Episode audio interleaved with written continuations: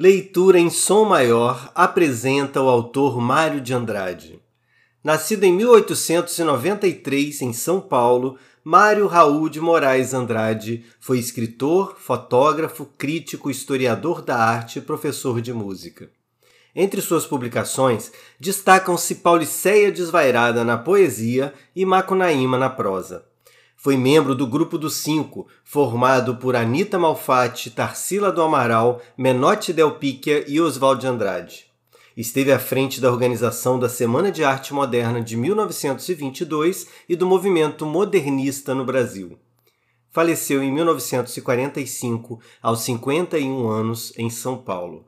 Quer escutar um pouco de Mário de Andrade? Vem com a gente! Leitura em som maior, o som da sua leitura.